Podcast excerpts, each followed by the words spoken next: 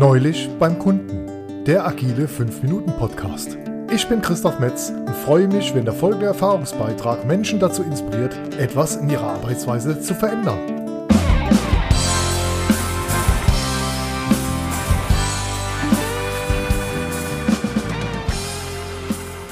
Episode 9. Ich bin doch nur ein kleines Rädchen im System. Neulich beim Kunden war ich gemeinsam mit einer Gruppe aus einem Lean Manager, dem Schichtleiter und zwei Teamleitern in der Produktion, das heißt auf dem Shopfloor, in Aktion und wir sondierten gemeinsam die einzelnen Produktionsbereiche.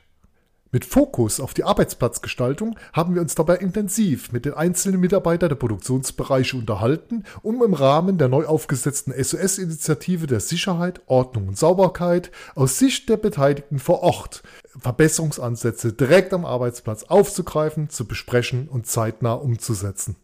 Es war auffällig, dass man den meisten Akteuren vor Ort mehr oder weniger Optimierungsansätze aus der Nase ziehen musste, obwohl bestimmte Verbesserungen ganz offensichtlich waren und theoretisch spontan seitens der Mitarbeiter vor Ort Erwähnung hätten finden müssen wie zum Beispiel die sehr unstrukturierte Anordnung bestimmter Werkzeuge und Hilfsmittel sowie vor allem die unübersichtliche Zettelwirtschaft mit meiner Meinung nach 80 Prozent unnötiger Informationen sowie der generelle, sehr unaufgeräumte und teils schmuddelige Zustand des Arbeitsplatzes und vieles offensichtliche mehr. Vor allem in einem persönlichen Gespräch mit einem Maschinenbediener ist mir etwas aufgefallen, was mir schon das ein oder andere Mal in ähnlicher Form begegnet ist. Als ich diesen etwas intensiver zu seinem Arbeitsplatz hinterfragte mit den Worten, was würden Sie denn hier anders, einfacher oder klarer gestalten, wenn Sie entscheiden dürften, zuckte er nur mit den Schultern und antwortete unmittelbar, wieso ich? Ich bin doch nur ein kleines Rädchen im System. Ich kann hier gar nichts entscheiden. Er war sehr überrascht, als ich darauf spontan sagte, das sehe ich aber ganz anders, und ich finde, Sie sind der erste Entscheider vor Ort. Er schaute mich stutzig an und noch viel überraschter, als ich noch ergänzte, zudem sind sie nicht ein kleines Rädchen im System, sondern ein bestimmtes, wichtiges Rädchen im System. Ich erklärte ihm, es solle sich ein Uhrwerk vorstellen und fragte ihn, was wohl passieren würde, wenn ein Rädchen in der Uhr fehlen würde. Er sagte sofort, die Uhr geht nicht mehr. Richtig, sagte ich. Und was passiert, wenn Sie nicht mehr da sind, wo Sie jetzt sind? Dann kommt ein anderer. Okay, erwiderte ich, das kann natürlich auch sein, aber bleiben wir bei dem Beispiel mit der Uhr. Die Maschine steht, sagte er. Genau. Und genau deswegen sind Sie ein ganz bestimmtes wichtiges Rädchen hier im Produktionssystem, damit das möglichst nicht passiert. Er nickte, und man sah allein schon an seiner veränderten Körperhaltung, dass seine Wertschätzung sich selber gegenüber positiv verändert hat. Wir unterhielten uns weiter und es kam heraus, dass er noch nie gefragt wurde, hier etwas anders zu machen.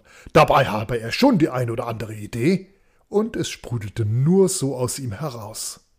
Dabei erklärte ich ihm, dass es besonders wichtig sei, nicht nur im System zu arbeiten, sondern auch am System. Und dazu gehört vor allem das direkte Arbeitsumfeld, welches er in Bezug auf Sicherheit, Ordnung und Sauberkeit als erste Instanz mitgestalten und verändern kann.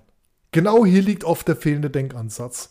Die meisten Führungskräfte auf dem Shopfloor vergessen die Wertschätzung der Mitarbeiter und die aktive Einbindung in Entscheidungsprozesse unmittelbar am Arbeitsplatz. Die Eigeninitiative der Mitarbeiter wird häufig durch die Führung verhindert, so dass es vielen überhaupt nicht in den Sinn kommt, die Mitarbeiter bewusst einzubinden, damit sie das Gefühl haben, mitzugestalten.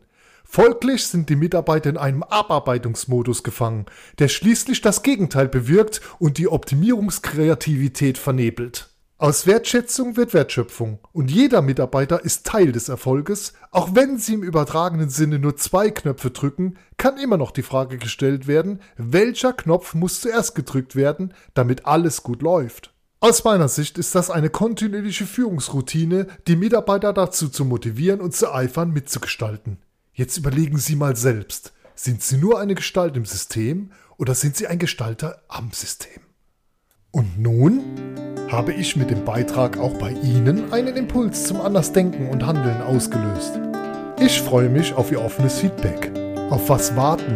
Lieber starten. Improve now.